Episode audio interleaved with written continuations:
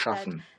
Und ich möchte heute betonen, dass diese Herausforderung, die vor 20 Jahren identifiziert wurde, noch immer existiert und verstärkt wird durch die Realität des Klimawandels. Die meisten vernachlässigten ähm, tropischen Krankheiten sind meist ähm, vektorbasierte ähm, Krankheiten, ähm, Moskitos, Stechmücken ähm, und so weiter. Und deswegen sind sie klimaabhängige Krankheiten.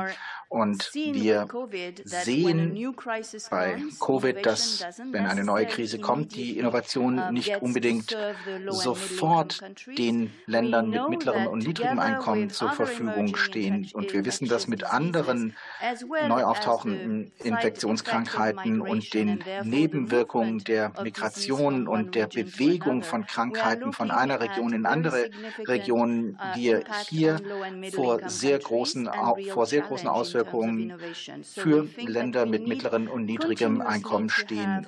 Wir müssen also kontinuierlich die PDPs weiter unterstützen, um diese Innovations- und Zugangskrise in Zukunft und in der Gegenwart weiter bewältigen zu können. Zweiter Teil meiner Bitte an Sie ist es, ähm, die nicht das nicht finanzierte Mandat der PDPs ähm, mit zu berücksichtigen, nämlich Zugang zu ermöglichen, nachdem Innovation ermöglicht wurde. Um Zugang ähm, sicherzustellen, müssen wir Produktion und ähm, Versorgung ähm, kostengünstig gestalten. Wir müssen neue Behandlungen ähm, möglich machen und dies durch einen angemessenen ähm, Zulassungsrahmen, Marktdynamiken schaffen, um diese Medikamente zur Verfügung stellen zu können.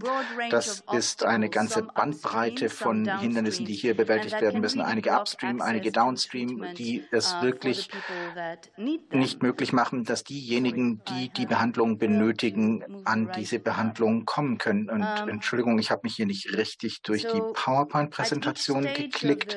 Also bei jeder Phase des Forschungs- und Entwicklungsprozesses gibt es ähm, wichtige Entscheidungen, die getroffen werden müssen, die entweder den Zugang, die ähm, Verfügbarkeit und die Kostengünstigkeit der Medikamente ermöglichen oder nicht ermöglichen. Und wir arbeiten sehr, sehr früh ähm, schon in diesem Prozess mit, identifizieren die ähm, Eigenschaften und Wirkeigenschaften ähm, des Produkts in diesem gesamten Entwicklungsprozess, um später eine also Situation zu haben, in der das Produkt verfügbar ist, ähm, kostengünstig verfügbar ist und es wirklich einen Zugang gibt. Und ähm, das ist keine einfache Aufgabe, ganz ähm, besonders im ähm, Downstream-Bereich. Wir müssen die ähm, Evidenz zur Verfügung stellen, um die nationalen und internationalen Behandlungsguidelines zu ändern. Wir müssen die entsprechenden Partner identifizieren, um sicherzustellen können, dass eine nachhaltige, kostengünstige Produktion möglich ist, dass es auch einen Wissenstransfer gibt, wenn dies ähm, möglich ist. Und dieser Teil der Arbeit ist häufig ein nicht finanziertes Mandat. Das heißt, ich möchte Ihnen ähm, sowohl mitteilen, dass wir ähm, Lektionen ähm, uh, aus der Erfahrung mit Covid-19 ähm, gezogen haben. Das waren auch Erfahrungen, die wir schon mit ähm, NTDs hatten, nämlich dass die Beteiligung von Ländern mit mittlerem und niedrigem Einkommen bei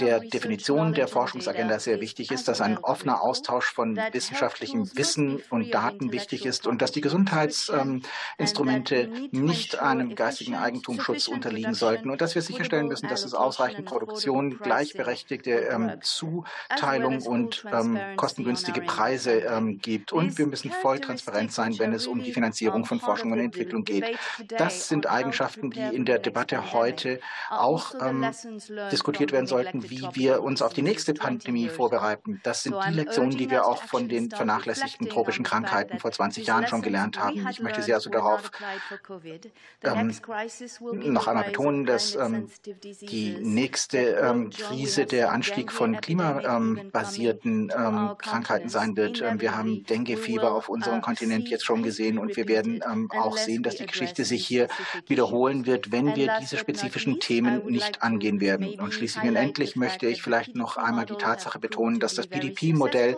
sich als sehr erfolgreich herausgestellt hat, dass langfristige, nicht eingeschränkte Finanzierungen von Forschungs- und Entwicklungsmaßnahmen für vernachlässigte vernachlässigte Bevölkerung wichtig ist. Deutschland gehört mit zu den führenden Nationen, ist ein großartiger Partner und könnte seine finanzielle Unterstützung für die Forschung und Entwicklung für armutsbasierte und vernachlässigte Bevölkerung noch erhöhen. Äh, der Zugang ist eingebettet in das ähm, PDP-Mandat, wird aber gegenwärtig noch nicht finanziert. Vielleicht ist das auch eine Möglichkeit, hier weiter ähm, mit dem BMZ oder anderen Partnern ähm, in Deutschland darüber nachzudenken, wie hier eine internationale Zusammenarbeit ermöglicht werden kann, um Zugang zu Behandlungsmöglichkeiten für vernachlässigte PatientInnen zu ermöglichen. Thank you very much for this very dense and concentrated presentation. Und ich mache jetzt in Deutsch weiter.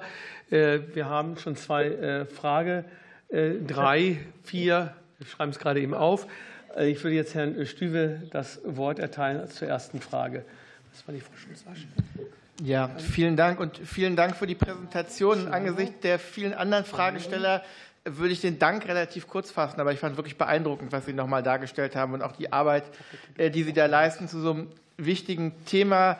Wir waren ja jetzt als SPD-Gruppe hier auch schon bei Ihnen, Herr May, und deswegen würde ich einmal trotzdem noch mal eine ganz kurz zwei Nachfragen stellen. Einmal zum Thema Stechmücken. Das hatten Sie auch noch mal groß gemacht, da das Thema. Und auch noch mal geschrieben, wie das äh, jetzt sozusagen von dem globalen Süden noch immer weiter in den Norden kommt. Ich frage mich, ähm, wo wir darauf achten müssen, wenn damit jetzt auch sozusagen die Entwicklung und die Erforschung noch mal zum Thema Medikamente und Diagnostika einhergeht, dass auch tatsächlich die Perspektive des globalen Südens weiter im Blick behalten wird und dass wir sozusagen ähm, das bei dieser Entwicklung nicht aus dem Blick verlieren, ähm, wie das ähm, zu sagen, dass wir da auch die Interessen des globalen Südens von ganz am Anfang an immer weiter mitdenken, bei der Medikamenten entwickeln. Und dann würde ich an Frau Tangay noch mal fragen, wenn wir diese Medikamente also entwickelt haben, dann äh, haben Sie ja auch dafür gesprochen, dass gerade das Geld fehlt äh, bei der Frage Verteilung, Distribution.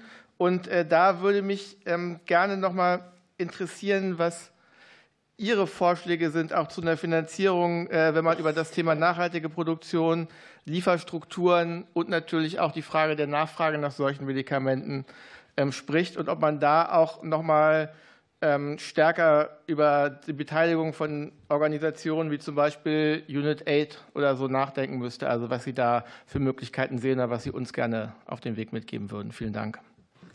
Ich würde vorschlagen, dass wir die Fragen einmal eine Runde sammeln und dann geschlossen dann äh, beantworten. Ich habe es, wenn ich es richtig wahrgenommen habe, äh, Dr. Kippels hat es sich gemeldet. Ja, vielen herzlichen Dank. Ähm, zunächst mal zur Fragestellung, dass dringend die geeigneten Medikamente ähm, gefunden werden müssen. Also Forschung und Entwicklung aus diesem Sektor voranzutreiben ist, steht, glaube ich, vollkommen außer Frage. Und mit dem PDP sind auch geeignete äh, Methoden äh, der Finanzierung in der Zwischenzeit gefunden worden. Ich möchte aber den, das Stichwort der Implementierung äh, ausdrücklich ansprechen. Wir haben ja jetzt auch im Zusammenhang mit der Corona-Pandemie festgestellt, dass nicht jede Diagnose und vor allen Dingen auch jede Therapiemethode und auch im globalen Süden uneingeschränkt sofort auf uneingeschränkte Zustimmung findet. Welche Maßnahmen und Vorgehensweisen sind insbesondere nötig, um für die notwendigen äh, Therapiemaßnahmen auch die Akzeptanz bei der Bevölkerung zu finden, beziehungsweise in welcher Form muss das Gesundheitssystem ganz konkret äh, gestärkt werden, um dann möglichst viele Menschen erreichen zu können. Vielen Dank. Ja, Dankeschön. Frau Schulz-Asche, bitte. Ja, ganz herzlichen Dank. Es ist jetzt äh, schon einiges gefragt worden. Ich habe noch mal eine Nachfrage zur Forschung, Entwicklung und Produktion in den Ländern des Südens äh, und vor allem auch zur Frage, wenn jetzt bestimmte Forschungsergebnisse gerade auch äh, mit Bezug auf die Länder des Südens entwickelt werden, wie auch die Zulassungsverfahren in diesen Ländern gestärkt werden können. Gibt es darüber schon Überlegungen oder ist nach wie vor, geht man davon aus, dass die großen Zulassungen FDA oder hier bei uns in Europa stattfinden? Oder gibt es auch da Bemühungen im Süden, darüber nachzudenken, solche äh, angepassten Zulassungsverfahren eventuell zu entwickeln? Dankeschön. Herr Gerschau, bitte. Ich habe eine Frage an Professor May. Inwieweit spielen neue mRNA-Impfstoffe möglicherweise eine Rolle in der Prävention von NTDs? Wo stehen wir in der Forschung aktuell? Und gibt es sogar Forschungsgelder vom BM, BF oder BMG oder Exzellenzcluster. Eine Frage an Frau Tangay. Sie sprachen von fehlender Finanzierung bei Produktion und Logistik. Wer unterstützt eigentlich die DNDI selbst? Wie ist da die Finanzierung? Spielt die Pharmaindustrie bei der DNDI auch eine Rolle bei der Finanzierung? Danke, das waren jetzt viele Fragen. Als äh, nächste ist die, äh, der Herr Schneider dran. Entschuldigung, ich muss gerade mich reorientieren. Ja, Herr Gaschau hat mir jetzt gerade die Frage vorweggenommen nach der mRNA oder Bedeutung von mRNA, aber ich würde vielleicht doch noch mal ein bisschen präzisieren fragen. mRNA wird ja nun als ein Verfahren, äh, hier sitze ich. mRNA wird ja nun als ein vollkommen neues Verfahren ein bisschen gehypt. Inwiefern hat sich das auf Ihren Forschungsbereich äh, ausgewirkt? Und äh, vielleicht dann doch noch eine andere Frage. Ähm, wir hatten in Genf ja auch gehört, dass es teilweise äh, doch ein Gegeneinander von ganz vielen Organisationen gibt, die doch nicht immer unbedingt an einem Strang ziehen. Wie sehen Sie das speziell in Ihrem Bereich? Und falls es da Probleme gibt, welchen Wunsch hätten Sie da an die Politik, um dort vielleicht Ihnen das Leben etwas zu einfacher zu machen? Danke. Ja, Dankeschön. Frau Möhring, bitte. Ja, vielen Dank. Ich habe äh, eine Frage an beide Sachverständigen. Und zwar, Herr May, Sie haben angesprochen das kommerzielle Dilemma. Ähm, und äh, Frau Tangay hat äh, von den Versprechen von PDPs gesprochen im Zusammenhang damit, dass die dass die ähm, Medikamente, also dass die Produkte auch in Form von bezahlbaren, zugänglichen Medikamenten, Impfstoffe und Diagnostika ja gerade bei denjenigen ankommen müssen, die sie auch am dringendsten brauchen. Und meine Frage geht in die Richtung, ähm, ob Sie das noch mal ausführen können, was denn eigentlich sichergestellt werden muss, damit die äh, Forschungsförderung bei der Förderung von PDPs auch wirklich bei denen ankommen, die es am nötigsten brauchen. Haben wir jetzt die Fragerunde fertig. Ich würde vorschlagen, dass Professor May äh, beginnt, Frau Tangay äh, fortsetzt und äh, gab es auch einige Förderfragen, vielleicht von BMG, BMZ, BMBF, wenn die beantwortet werden können. Aber wir fangen jetzt Professor May an. Ja, vielen Dank. Ähm, ich glaube, es ist nicht so viel Zeit, also muss ich kurze, kurz antworten. Das ist natürlich nicht ganz einfach, weil es teilweise ziemlich komplexe Fragen waren. Ähm, einmal Herr Strübe hat gefragt nach insektenübertragenden Erkrankungen. Ähm, es stimmt, und ich habe das versucht in meinem Vortrag auch zu erläutern, dass wir äh, immer diese beiden äh, Seiten bei den äh, insektenübertragenden Erkrankungen haben, nämlich einmal, ich hatte das deutsche Beispiel genannt und das in den ressourcenarmen Regionen. Ich glaube, dass es mit bei der Forschung ähm, eine Überschneidung gibt, was die Methoden betrifft.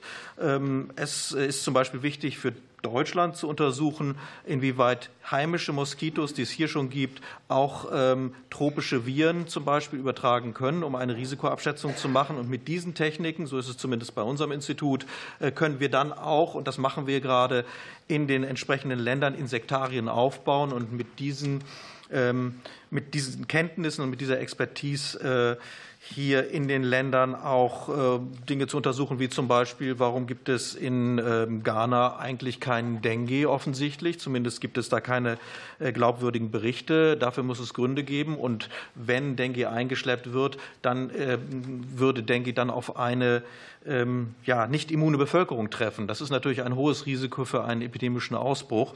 Und das sind Dinge, die man dann in diesen Ländern untersuchen muss.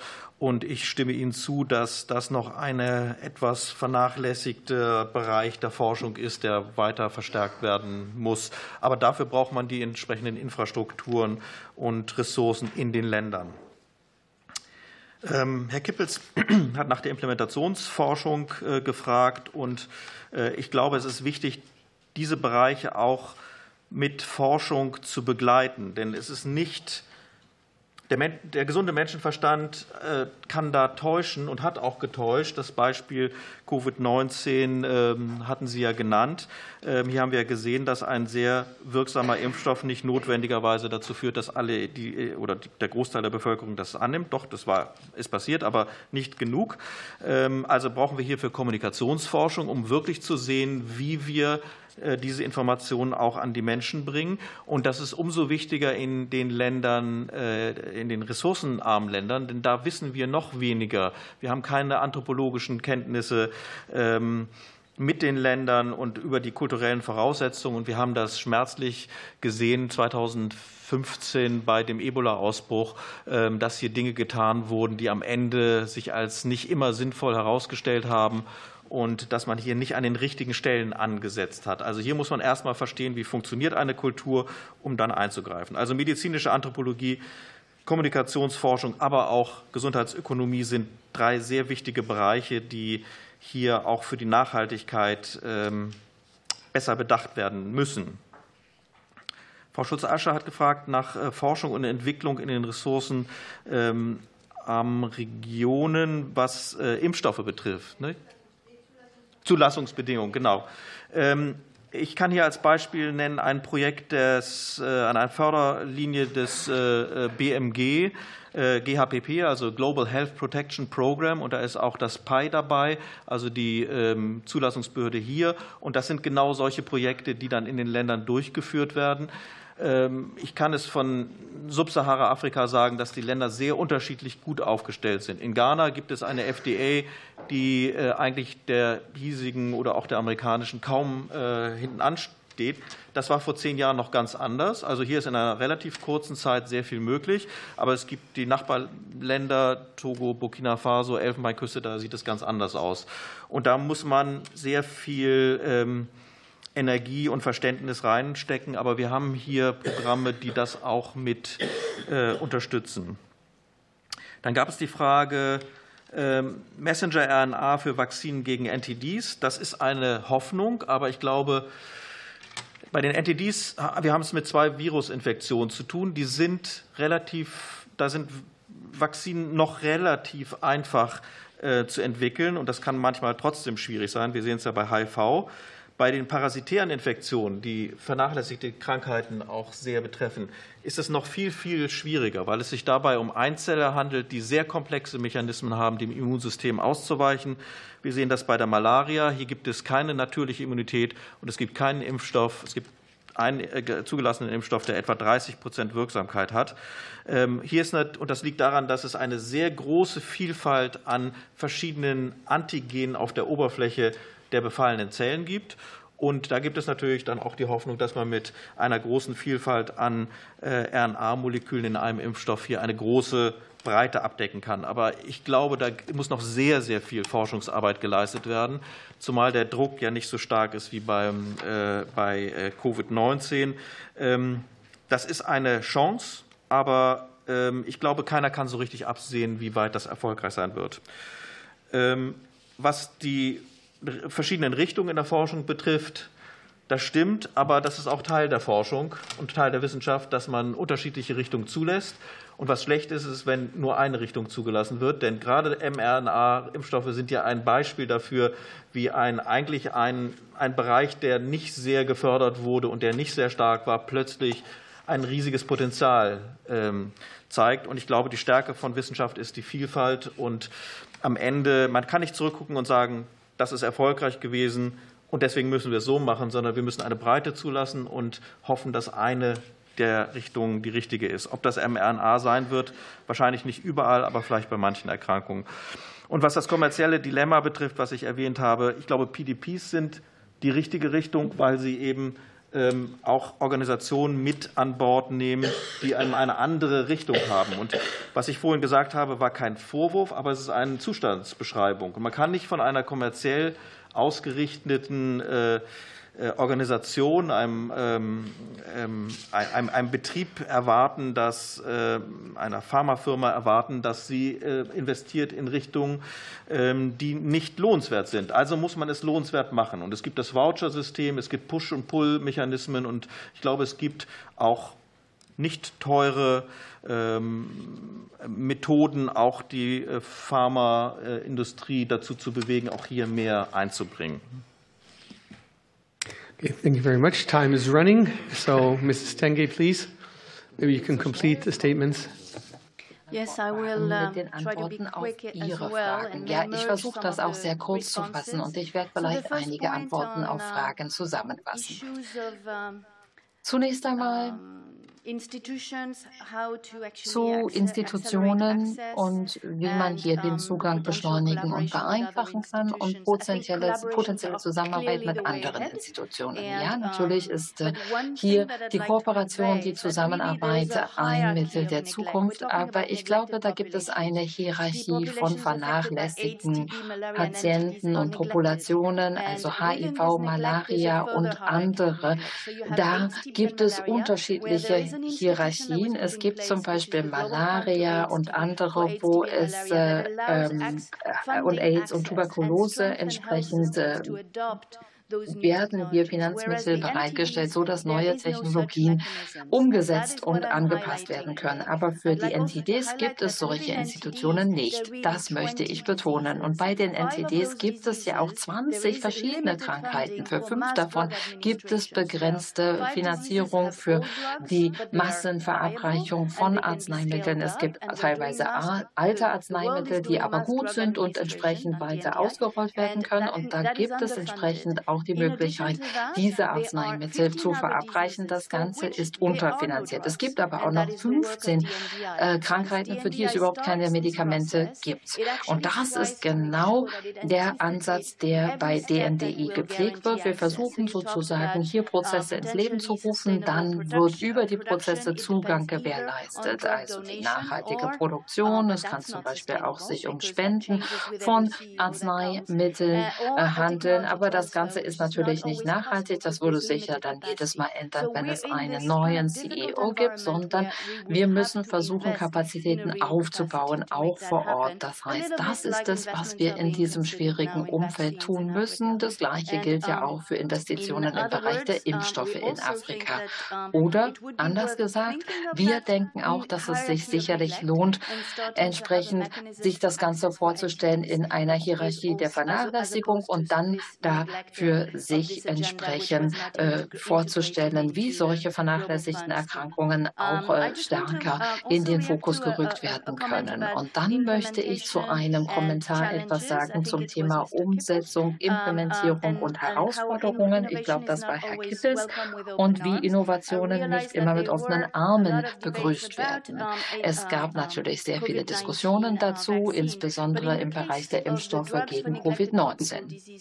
Aber bei den Arzneimitteln für vernachlässigte tropische Erkrankungen, da sieht es anders aus. In diesen Ländern begrüßt man die Arzneimittel sehr. Also wenn es dazu führt, dass hier in der primären Gesundheitsversorgung Infektionen und deren Weiterverbreitung unterbrochen werden, das ist etwas, was wirklich stark begrüßt wird im Gesundheitssystem. Da freut man sich drauf.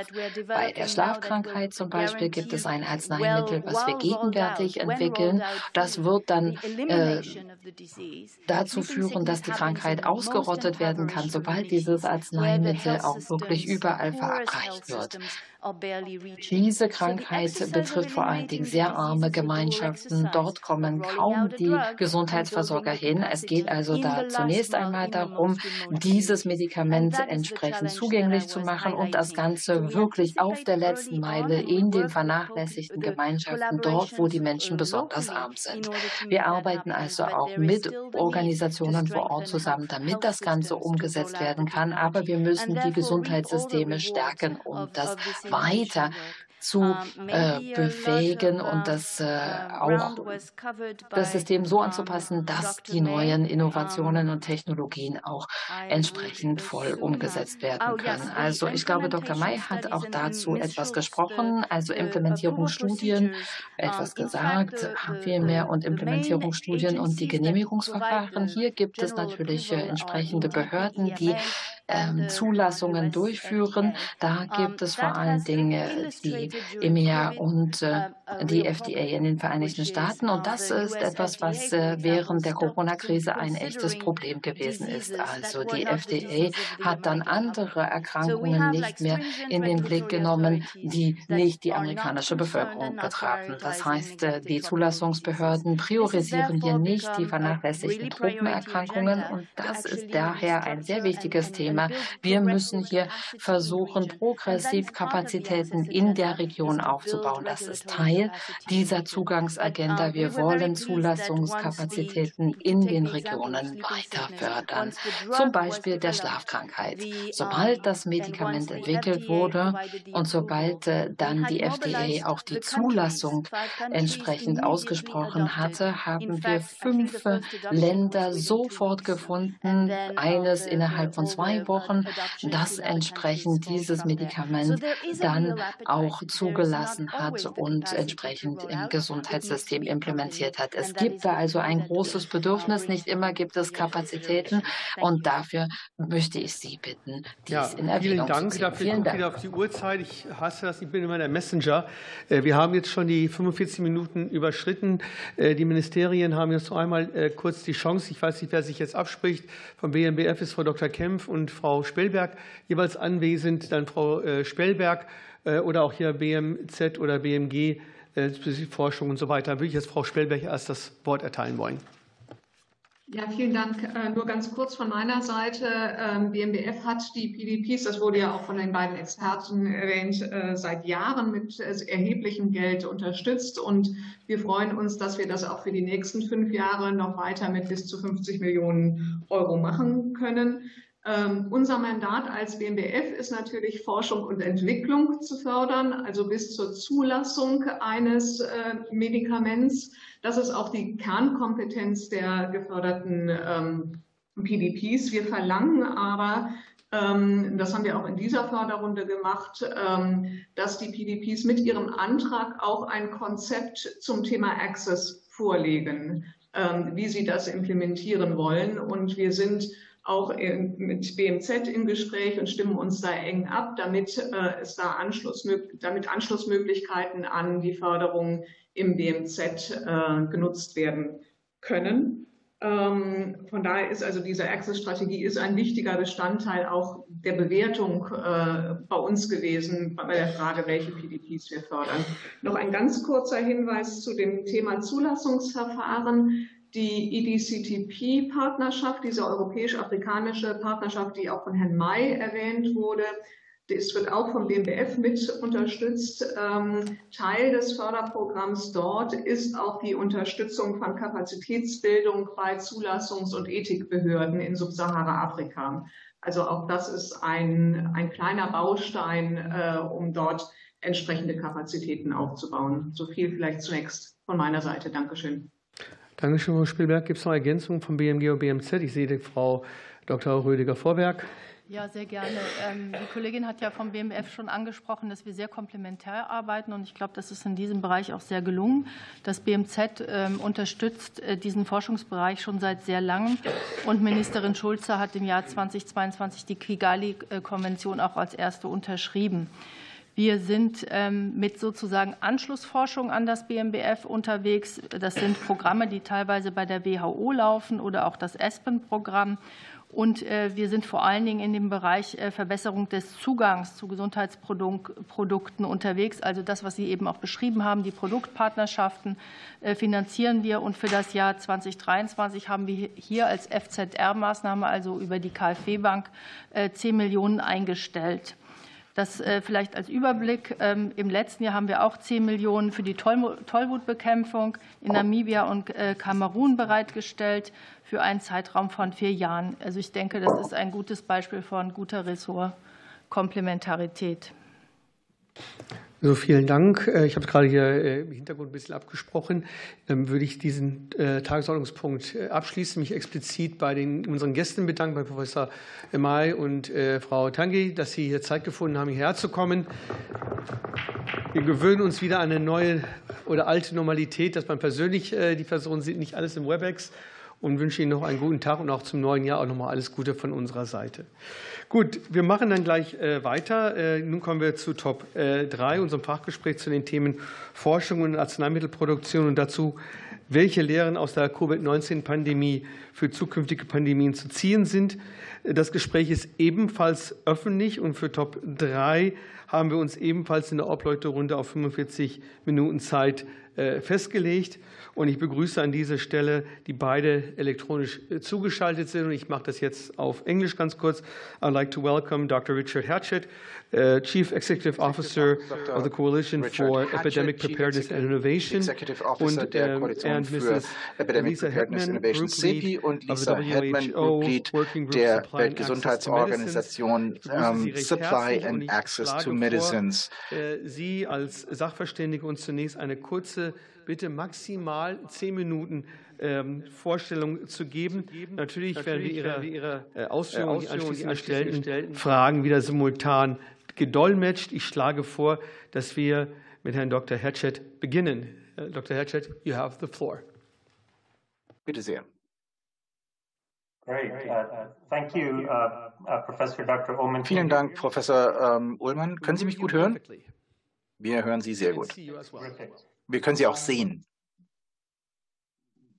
Uh, Vielen Dank, dass Sie es mir ermöglichen, wieder vor dem Ausschuss zu sprechen. Ich glaube, das letzte Mal habe ich 2021 vor dem Ausschuss gesprochen und ich möchte zuerst einmal noch einmal unsere Dankbarkeit zum Ausdruck bringen für die ähm, unerschütterliche Unterstützung Deutschlands für SEPI, das ähm, BMBF ist ein ähm, kontinuierlicher Investor bei CEPI, seit wir vor sechs Jahren geschaffen wurden, bis jetzt 620 Millionen Euro für die akademische Arbeit von CEPI und die Arbeit an Covid-19.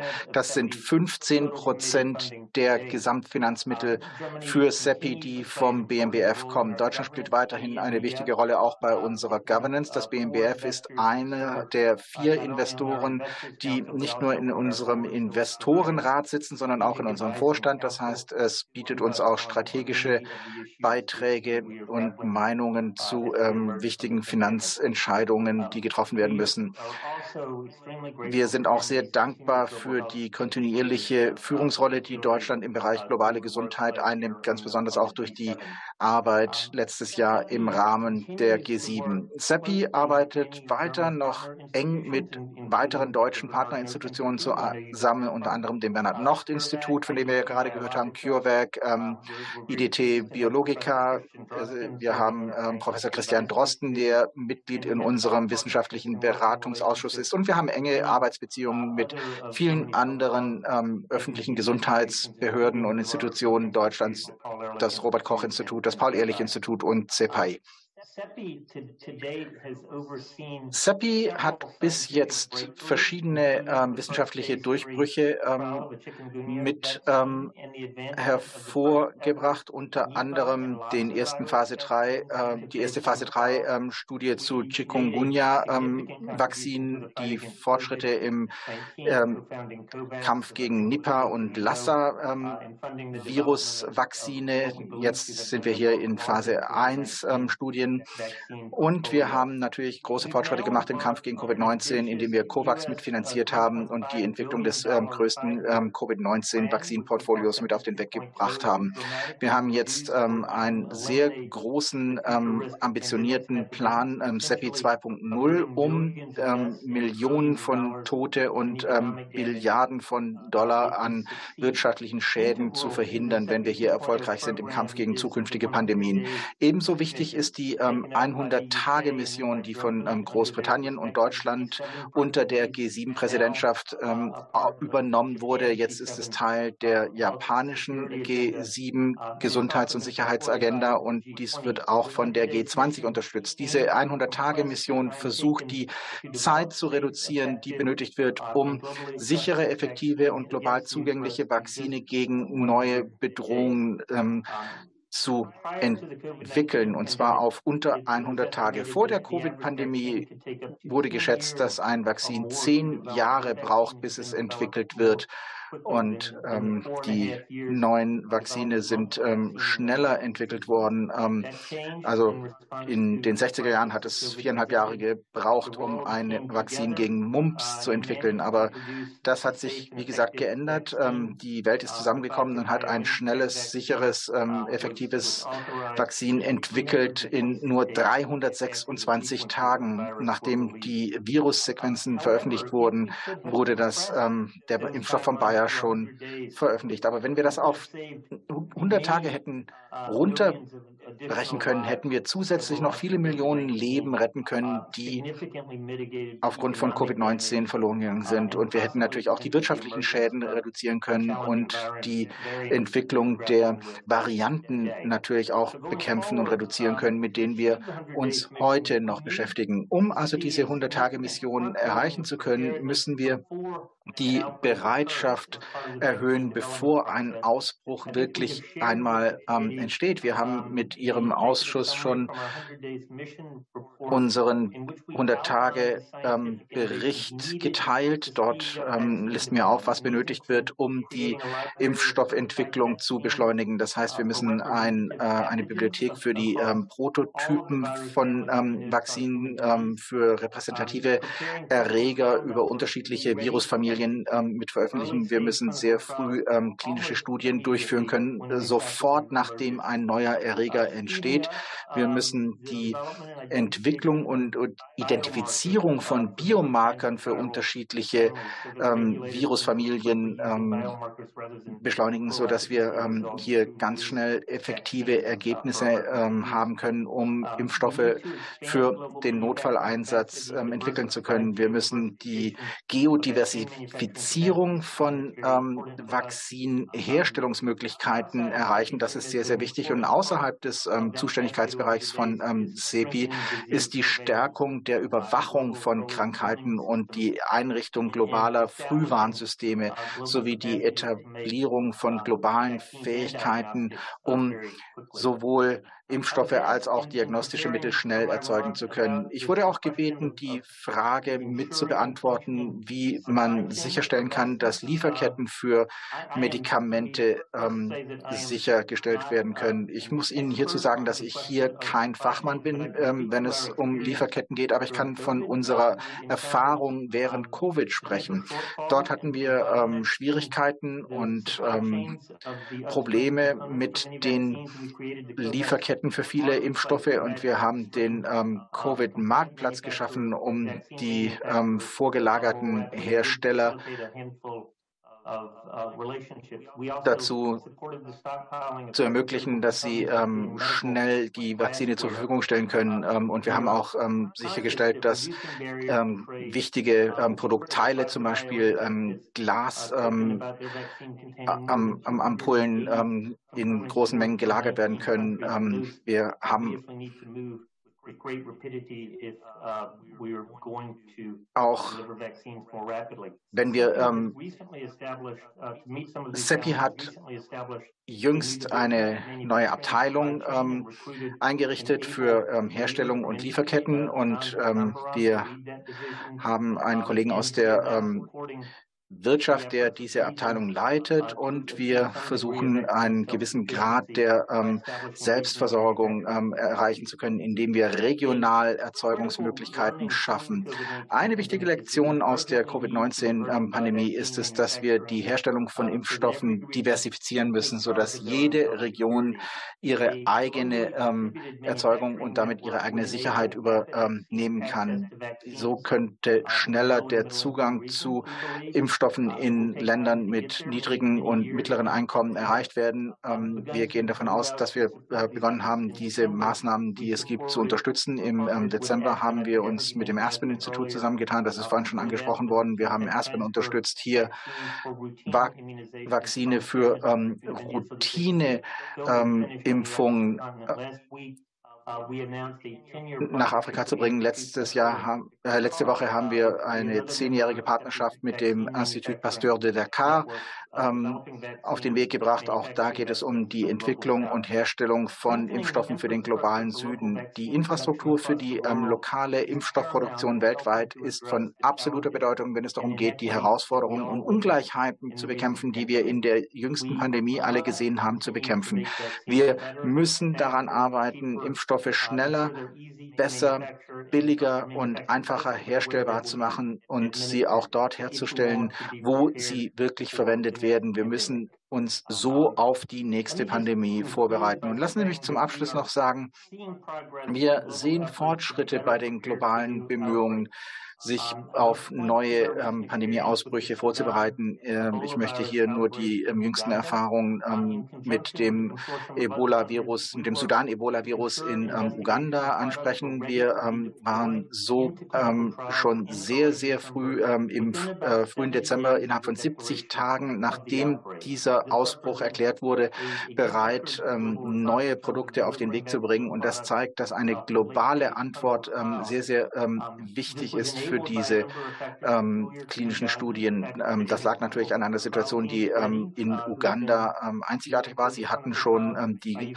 ähm, klinischen Studien mit Covid durchgeführt und waren also bereit, hier neue klinische Studien durchzuführen. Aber das war nur ein Ausbruch wir sollten in der Lage sein, Impfstoffe für klinische Studien überall in der Welt schnell auf den Weg zu bringen. Und die internationale Gemeinschaft hat die Fähigkeit, hier schnell zusammenzukommen. Die ähm, lokalen ähm, Ministerien, Gesundheitsministerien auch zu unterstützen. Wir werden im Februar eine Delegation nach Deutschland schicken zur Münchner Sicherheitskonferenz und freuen uns darauf, weiter die Rolle zu diskutieren, die CEPI spielen kann, wenn es darum geht, die Gesundheitssicherheit in, ähm, gemeinsam mit der globalen ähm, Gemeinschaft zu stärken. Ich möchte mich noch einmal bei Ihnen bedanken, dass ähm, Deutschland CEPI ähm, so stark finanziell unterstützt. Das ist wichtig ähm, für den ähm, Nutzen von uns allen und wir sind bereit, mit unseren internationalen Partnern weiter zusammenzuarbeiten. Vielen Dank. Uh, Dr. Hatchett. Heard, I hope you heard the applause here from our, our side here in the Bundestag. And without further ado, I would like to ask Mrs. Hetman to give her presentation. Uh, greetings here from Berlin, and the floor is yours. Thanks very much. Are you able to hear me okay? Können Sie mich gut verstehen? We hear you perfectly. Thank you, and we see you. Ja, ganz wunderbar. Wir sehen Sie auch sehr gut. Well. Und wir sehen auch Ihre Präsentation. Es freut mich sehr, heute hier zu sein und ganz herzlichen Dank für die Einladung. Schön, dass die WHO auch dabei sein darf. Zunächst einmal möchte ich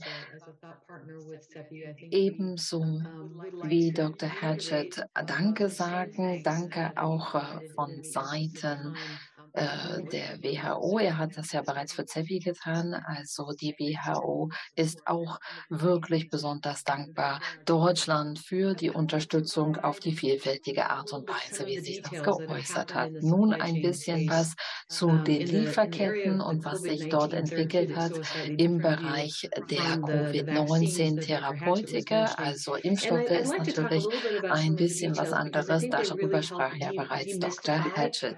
Das Ganze ist ja so ein bisschen entmystifiziert worden, insbesondere wenn es um Preisbildung geht und Verträge und auch insbesondere die regulatorischen Maßnahmen, wie das Ganze einen Einfluss hat auf äh, unsere äh, Aktivitäten und wie sich das entwickelt hat. Ich möchte zunächst einmal etwas sagen über ACT-A, die Partnerschaft. Das Ganze steht ja für Access to COVID Tools Accelerated. Es gibt hier eine groß angelegte Partnerschaft im Bereich der Therapeutika.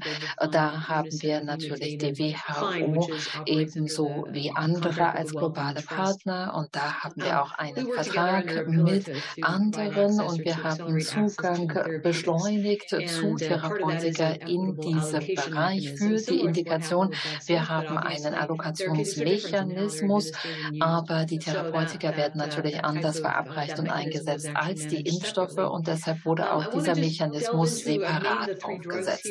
Ich möchte die drei Medikamente erwähnen, die hier eine wichtige Rolle gespielt haben. Die drei Arzneimittel sind sozusagen ein Beispiel für die Fallstudie der Lehren, die wir aus Covid-19 ziehen können. Also es gibt äh, zunächst einmal Tocilizumab, also das ist etwas für die äh, stationäre Behandlung. Dann gibt es natürlich auch noch Nermat-Religier und dann noch ein drittes Präparat. All diese sind sozusagen als Wirkstoff zur Verfügung. Zunächst einmal haben wir über Act A diese Medikamente an die Länder mit niedrigem und mittlerem Einkommen verteilt.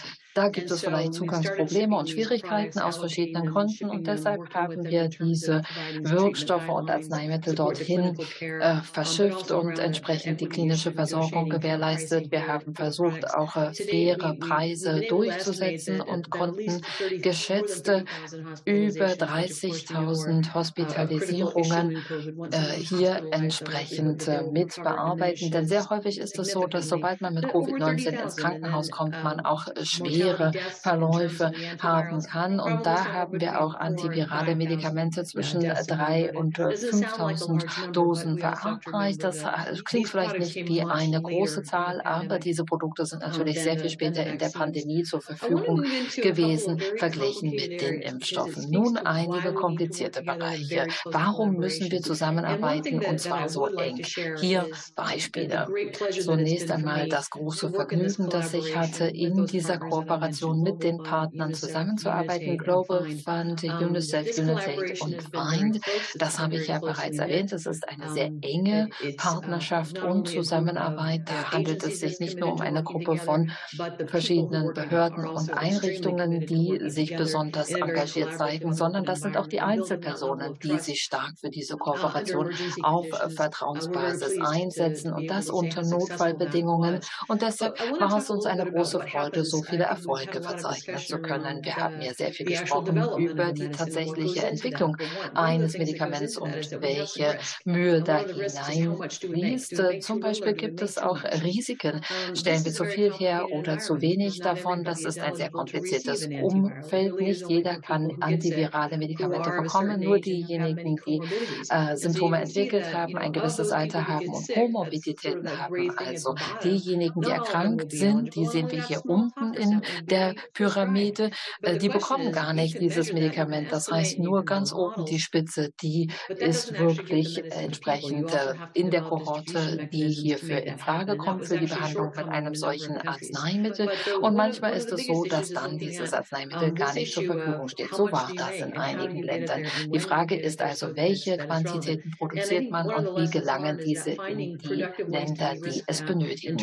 Und da haben wir gelernt, wir müssen schauen, ob äh, die Fertigung ein Risiko ist, welcher Preis äh, sinnvoll ist. Und manchmal müssen wir da Annahmen treffen, die treffen dann ein oder auch nicht. Aber hier haben wir besonders große Risiken zu verzeichnen gehabt. Wir haben einige Schätzungen durchgeführt für 2020, 2023 und da hatten wir einen fünffachen Unterschied. Äh, das heißt, bei unseren Schätzungen am unteren Ende und am oberen Ende. Und davon werden natürlich Finanzierungsentscheidungen und auch Produktionsentscheidungen beeinflusst. Und da müssen wir also immer schauen, wie wichtig auch Förderung in diesem Bereich ist. Im Bereich Therapeutika müssen wir natürlich auch über Co-Abhängigkeiten sprechen. Diese Co-Abhängigkeit, die wir hier gefunden haben, das ist etwas, was auch in anderen Pandemien auftreten kann.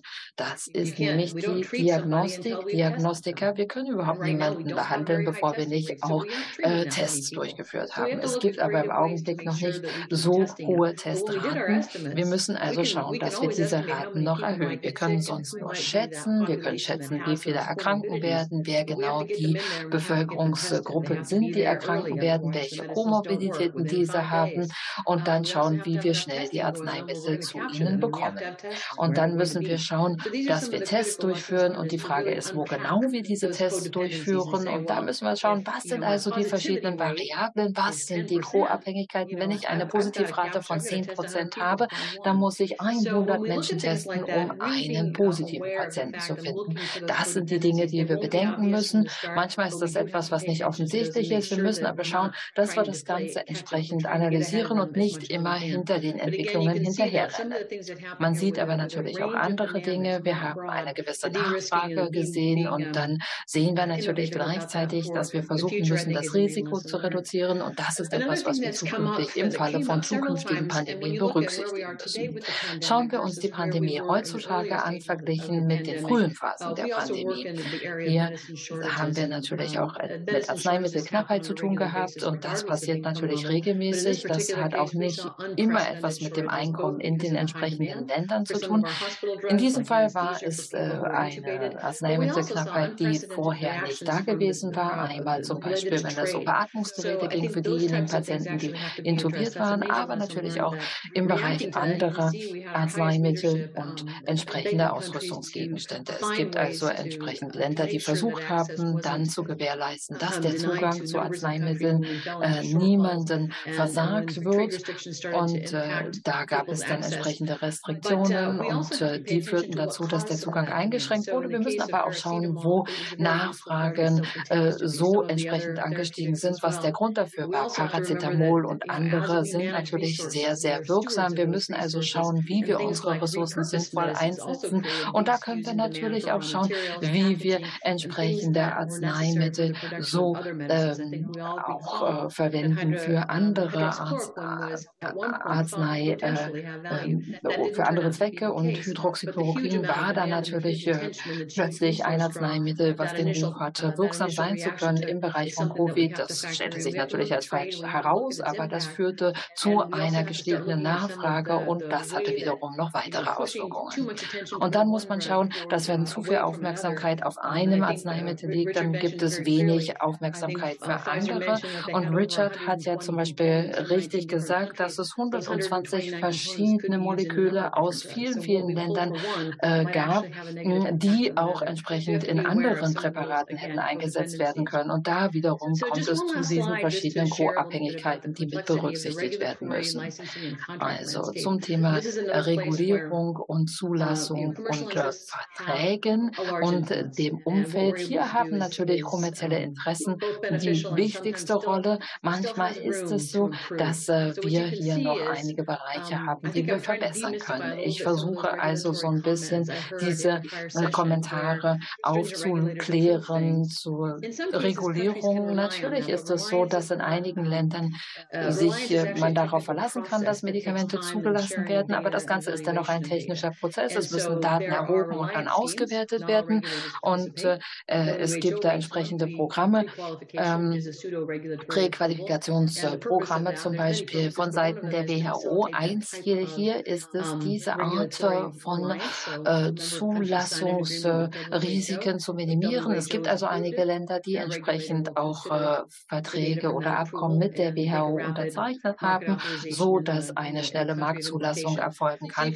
in bestimmten Ländern, die also Unterzeichnerstaaten sind. Also es gibt hier diese verschiedenen Medikamente, die zugelassen wurden. Einige wurden auch entsprechend äh, bei der WHO eingereicht oder bei den nationalen Regulierungsbehörden oder anderen Zulassungsbehörden. Einige Hersteller haben das also getan. Sie haben ihre Zulassungsunterlagen der WHO vorgelegt, aber manchmal ist es so, dass sie entsprechend das äh, so vorgelegt haben, dass sie dann nicht unter diese Reliance-Programme gefallen sind. Manchmal ist die Zulassung natürlich auch sehr komplex. Viele dieser Therapeutika sind patentgeschützt und in einigen Fällen haben die Hersteller auch generischer Fertigung zugestimmt. Da haben sie sozusagen nicht gewartet, bis der Patentschutz ausläuft, sondern haben schon vorher einer generischen Produktion zugestimmt. Aber es gibt immer noch 135 äh, Länder mittleren, mit mittlerem oder niedrigem Einkommen und davon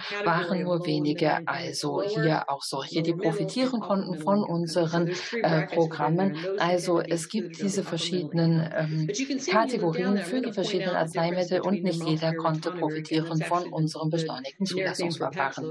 Und ähm, wenn wir uns ganz unten an unsere Tabelle anschauen, da sehen wir, dass äh, 135 äh, Länder auch äh, von dem entwickelnden Unternehmen einkaufen können, wenn sie entsprechend diese Preise bezahlen können und sich das leisten können. Aber 95 Länder sind nur ähm, berechtigt, auch generische Produkte zu kaufen.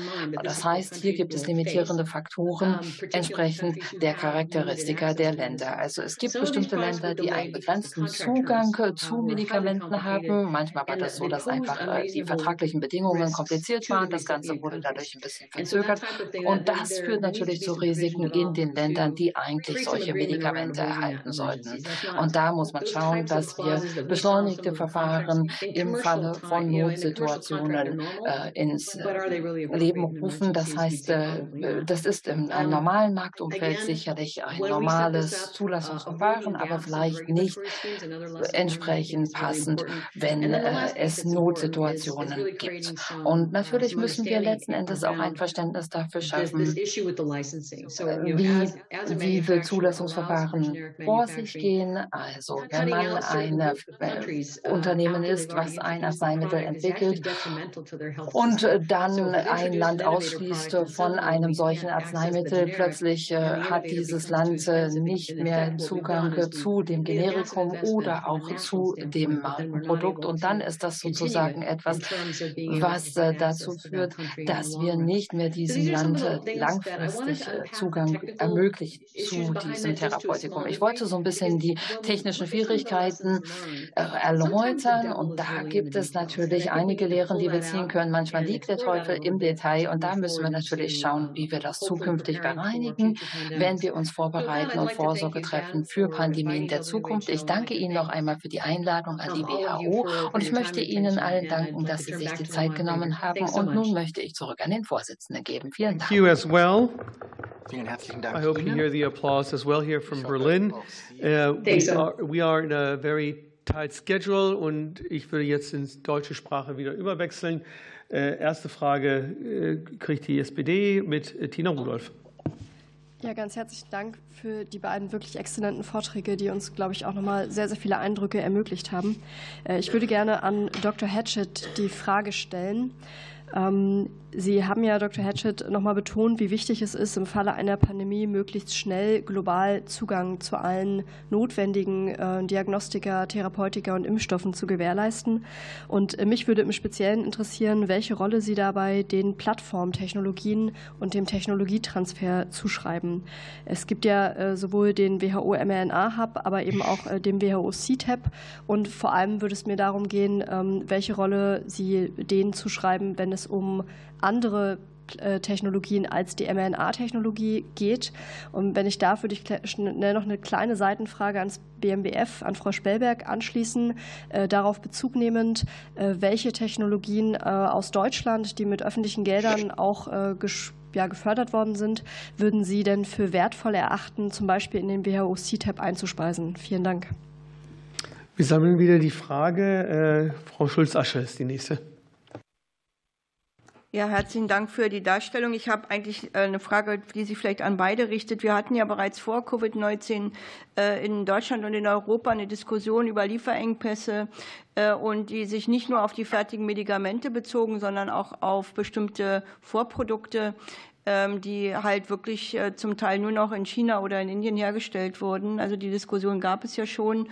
Und insofern meine Frage, wenn, was Sie jetzt bei der äh, bei der Diskussion, die Sie jetzt führen und auch bei der Frage von äh, unter Umständen Sicherstellung auch von Produktion, zum Beispiel in Europa, aber auch in anderen Teilen der Welt, wie Sie das sehen, dass der, im globalen Süden halt diese Probleme auch dauerhaft gelöst werden können bei uns, würde das nicht heißen, dass man Teile der Produktion und auch Teile der Wirkstoff- oder Grundstoffproduktion wieder auch, äh, was die Kontinente angeht, verteilen müsste? Inwieweit spielt es bei Ihnen als Diskussion eine Rolle gilt übrigens nicht nur für die Arzneimittel oder äh, äh, oder die Produktion selber, sondern auch für Medizinprodukte, die ja zum Beispiel zum Impfen oder äh, zur Gabe von Medikamenten auch notwendig sind.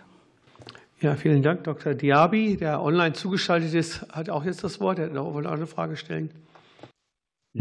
Ja, herzlichen Dank für die einführenden Worte. Können Sie mich richtig hören? Wunderbar. Können Sie mich hören? Okay, danke schön. Ja, ja. Äh, herzlichen Dank für die einführenden Worte und vor allem äh, finde ich sehr, sehr wichtig, dass wir äh, diesen Zusammenhang lehren aus der Covid-19-Pandemie, dass das äh, angesprochen wird. Sie haben da mehrfach das auch betont. Äh, deshalb komme ich ganz kurz zu meinen äh, zwei Fragen. Es geht ja um die Impfstoffungerechtigkeit und die Produktion von Impfstoffen, aber auch den Ausbau von Infrastrukturen in, das, in den Ländern des globalen Südens. Sie haben Pasteur-Institut äh, gerade erwähnt und äh, auch die Zusammenarbeit mit Deutschland hervorgehoben. Äh, meine Frage sind, was sind denn konkret jetzt äh, die Erwartungen äh, die Sie darüber hinaus an die deutsche Politik und an uns Parlamentarierinnen richten für die nächsten Jahre. Und das Zweite ist, äh, was äh, können wir tun, um die richtigen Lehren aus der Covid-19-Pandemie zu ziehen, um mit internationalen Organisationen wie WHO, aber auch CEPI in diesem Bereich und weiterhin sehr intensiv zusammenarbeiten zu können? Diese zwei Fragen würden mich interessieren. Dankeschön. Dankeschön, Karamba. Jetzt kommt Dr. Kippels, bitte. Ja, vielen herzlichen Dank. Die Frage richtet sich an Dr. Hatchett. Ähm, wir haben mit, mit der äh, selbst auferlegten Verpflichtung äh, für die Zukunft einen Impfstoff von äh, innerhalb von 100 Tagen im Pandemiefalle herstellen zu können, natürlich ein sehr anspruchsvolles Ziel formuliert. Und wenn wir zurückdenken, ähm, hätten wir ohne die mRNA-Technologie die zu dem Zeitpunkt des Pandemieausbruchs zumindest mal schon über Jahre vorentwickelt worden ist, überhaupt keine Perspektive gehabt, einen geeigneten Impfstoff äh, zu finden. Nun haben Sie in Ihren Papieren zum Ausdruck gebracht, dass also für diesen beschleunigten Weg ein grundlegender Paradigmenwechsel ähm, in der äh, Impfstoffherstellung und der Forschung und der äh, Produktion ähm, eingeschlagen werden muss. Sind Ihrer Meinung nach bereits für diesen Paradigmenwechsel die richtigen Entscheidungen getroffen worden? Und wenn nein, was fehlt noch, um eben diesen Anforderungen gerecht zu werden? Ich sehe jetzt keine weiteren Fragen, deswegen würde ich. Äh, Achso, Entschuldigung, Herr Gerschau, Entschuldigung. Ja, eine Frage an Herrn Hatchett. Äh, konnten Rückschlüsse aufgrund der Tätigkeiten bei der Ebola-Ausbrüchen und Schweinegrippe-Pandemie gezogen werden? Das heißt, welche Lehren können daraus gezogen werden? Und zu dieser spannenden CEPI-Studie Neue Pandemie-Impfstoffe in 100 Tagen sprechen Sie von Optimierung der Herstellungsprozesse. Was kann ich mir unter Optimierung der Herstellungsprozesse vorstellen? So, ich glaube, jetzt haben wir alle Fragesteller äh, zu Wort kommen lassen und würde einfach in der Reihenfolge, wie gerade auch vorgetragen, Dr. Hatchett bitten, zu antworten, gefolgt von Frau Hetman und dann, glaube ich, am BMBR von Frau Spielberg war auch eine Frage gestellt worden. Dr. Hatchett, Dr. Hatchett it's your turn. It's your turn. Dr. Hatchett, bitte. Thank, thank, thank you, Professor Ullmann. Ja, vielen Dank, Professor Ullmann. Should, should I soll ich alle Antworten auf alle Fragen gleich geben oder sollten wir die Liste abarbeiten, eine nach der anderen? Ich würde vorschlagen, dass Sie alle Fragen uh, en bloc beantworten und dann Ms. Hedman als Nächste. Okay, gut. Ich weiß, dass wir zeitlich unter Druck stehen, also versuche ich mich ganz kurz zu fassen. Ähm, vielen Dank, Frau Bruder, für die Frage und ich versuche das zusammenzufassen. Sie haben ja nicht nur die Rolle der mRNA angesprochen, sondern auch anderer Technologien und die Notwendigkeit, dass diese Technologien geteilt werden. mRNAs sind eine sehr vielversprechende ähm, Technologie, immer noch viele ähm, Einschränkungen und es gibt immer noch sehr starke lokale ähm, Reaktionen Infektionen. Das ähm, Pfizer-Vakzin hat eine spezifische ähm, Spritze benötigt, was es natürlich schwierig gemacht hat, dies im globalen Süden ähm, zur Verfügung zu stellen. Und auch die Kühlkette musste aufrechterhalten werden. Das war sehr, sehr schwierig. Und die Nutzungsmöglichkeiten und die Einschränkungen dieser ähm, Technologie für andere Krankheiten ähm, muss man sehen. Wir haben ähm, bei einigen Atmungserkrankungsviren anderen hier vielversprechende ähm, Ansätze gesehen, aber momentan scheint es eine Impfstofflösung für eine Krankheit zu sein. Ähm, CEPI ist verpflichtet, und verpflichtet sich weiterhin dazu, eine Bandbreite von Impfstofftechnologien zur Verfügung zu stellen. Unser Ziel in der Zusammenarbeit mit Herstellern in den Entwicklungsländern im globalen Süden. Ist es, sicherstellen zu können, dass sie Zugang haben zu relevanten, schnellen ähm, Lösungen, nicht nur ähm, mRNA, sondern auch die ähm, Viral-Vektorlösungen, die wir bei AstraZeneca und Johnson Johnson genutzt haben und auch einige der Proteinansätze, die zwar ein bisschen langsamer waren, aber auch gewisse Vorteile mit sich bringen. Wir denken also, dass es für die globale Ausbreitung dieser Technologien wichtig ist, eine Bandbreite zur Verfügung zu stellen. Wir arbeiten mit der WHO zusammen, die durch den mRNA-Hub arbeiten und wir ähm, investieren komplementär dazu, um ähm, mRNA-Technologien zu ähm, verbessern. Wir arbeiten mit ähm, SK, SK Bio zusammen und Leap und Vielleicht werden irgendwann auch andere ähm, Technologien hier ähm, mit verwendet, aber das ist natürlich nicht die ähm, Entscheidung von ähm, CEPI. Was die Frage ähm, der Liefer Engpässe anbelangt und dass Länder im ähm, Süden mit aufgenommen werden sollten in diese Lieferketten. Nun, wir haben während der Pandemie einen Trend hin zur Regionalisierung ähm, gesehen und das ähm, bedeutet auch, dass die Lieferketten wieder regionalisiert werden müssen, nicht nur die Produktionsfähigkeiten und dann ähm, abhängig sein von Lieferketten, die über die Regionen hinausgehen. Ich glaube, die Regionen werden nie in der Lage sein, ähm, sich komplett selbst zu versorgen, aber wir müssen die gesamte Wert äh, Wertschöpfungskette als ähm, stärker aus der Sicht der Regionen zu sehen. Dr. Diaby, Sie haben die Erwartungen angesprochen, was wir von den ähm, Parlamentariern erwarten und was die ähm, Lektionen sind, ähm, die wir für die Zukunft aus der hinsichtlich der Zusammenarbeit erwarten. Seppi ähm, arbeitet mit nationalen Institutionen wie SEPI oder regionalen Institutionen wie HERA zusammen und wir möchten die Parlamentarierinnen und Parlamentarier in Deutschland auf jeden Fall auffordern, darüber nachzudenken, wie diese nationalen und regionalen Investitionen durch die EU die Investitionen in CEPI ergänzen können. Wir möchten ein globales, internationales System erarbeiten, das von den Parlamentariern hier unterstützt werden kann. Und ähm, dann kam noch die Frage zur 100-Tage-Mission. Das ist natürlich ein ehrgeiziges Ziel und ein Paradigmenwechsel wird hier erforderlich sein. Aber Teile dieses Paradigmenwechsels sind jetzt schon sichtbar. Wir hören jetzt von der USFDA, dass sie anfangen werden, Updates des Covid-Impfstoffs ähnlich behandeln werden wie die jährlichen ähm, Grippeimpfungen. Äh, sie ähm, fühlen sich wohl mit der Plattform, sie fühlen fühlen sich wohl mit den Impfstoffen und können so neue Covid-Impfstoffe ähm, mit begrenzten Tests eines Vakzin-Updates auf den äh, Markt bringen. Ähm, die ähm, Vakzinbibliotheken, die wir erstellen möchten, ähm, zielen darauf ab, so viel Informationen wie möglich zur Verfügung zu stellen über mögliche ähm, Vakzine, die Nutzung neuer Technologien, die vielleicht e eng verwandt sind mit neuen Vakzinen, die wir benötigen in Notfallsituationen. Also wir müssen hier mit Regulatoren sprechen, wir müssen sie darüber informieren, wie effektive Vakzine zur Verfügung gestellt werden können. Und ähm, ich komme vielleicht nachher auf die Ebola-Frage nochmal zurück, wenn wir noch ähm, Zeit haben, denn wir haben nicht mehr viel Zeit. Ja, wir haben wirklich nicht mehr viel Zeit und wir müssen einen sehr engen ähm, Zeitplan einhalten. Deswegen ähm, würde ich jetzt gerne ähm, Ms. Hetman bitten, zu antworten auf die Fragen, die hier gestellt wurden.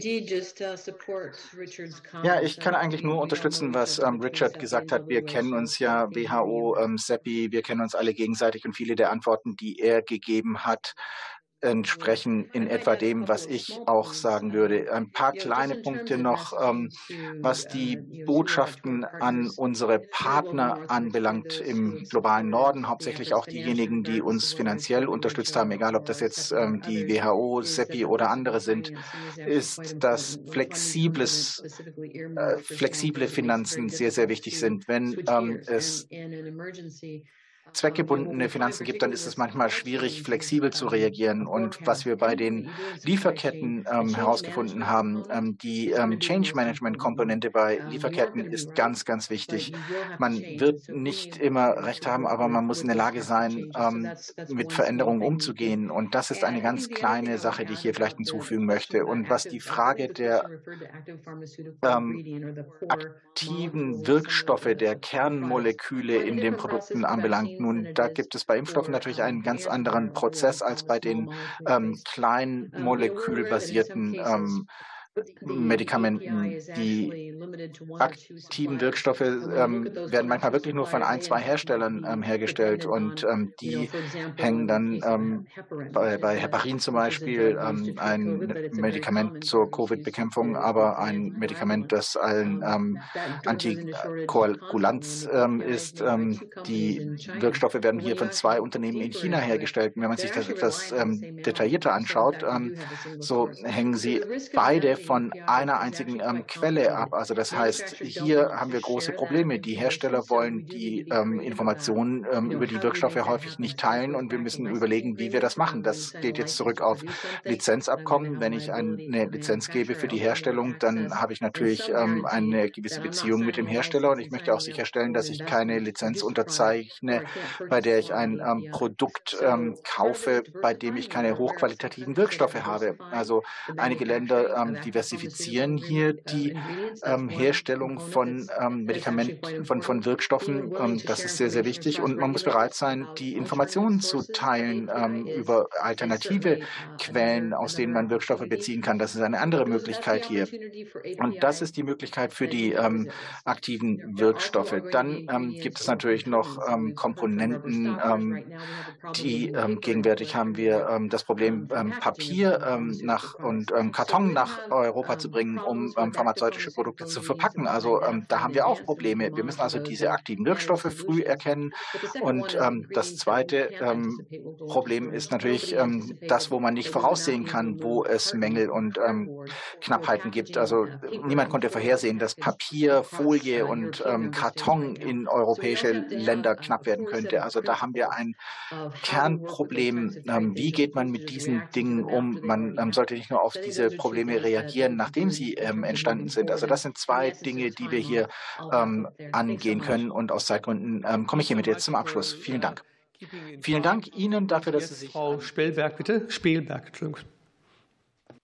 Ja, vielen Dank zur Frage von Frau Rudolph. Ähm, es ist Sache der Zuwendungsempfänger, also der geförderten Unternehmen in diesem Fall, zu entscheiden, inwieweit ähm, die entwickelten Projekt, äh, Produkte Institutionen wie dem CTAP zur Verfügung gestellt werden. Danke. Ja, vielen Dank. Hier auch äh, explizit auch Dankeschön an die beiden Referenten, die zugeschaltet äh, waren, die die Möglichkeit gegeben haben, uns hier auch auszutauschen. Ich denke, es ist ja ganz wichtig, dass wir uns auch als äh, Gesetzesgeber austauschen. Und ich bedanke mich hier bei allen Beteiligten, auch hier im Deutschen Bundestag, hier im Sitzungssaal für die konzentrierte Sitzung und die sehr angeregte Diskussion. Ich freue mich auf die nächste Sitzung am 27. Februar. Hier da haben wir die Themen der geschlechtergerechte Ansätze zur Erreichung von SDG 3 und genderbasierte Gewalt und sexuelle reproduktive Gesundheit und Rechte, kurz SRGR, in konfliktbetroffenen, fragilen Kontexten vorgenommen. Ich mache darauf aufmerksam, dass am 30. Januar World NTD Day ist, dass man hier dann auch durch Social Media äh, jeder Abgeordneter, wer will, aktiv werden kann. Und ich wünsche jetzt auch einen guten Abend, guten Abend in das virtuelle Netz und bis zum nächsten Mal. Auf Wiedersehen und Tschüss.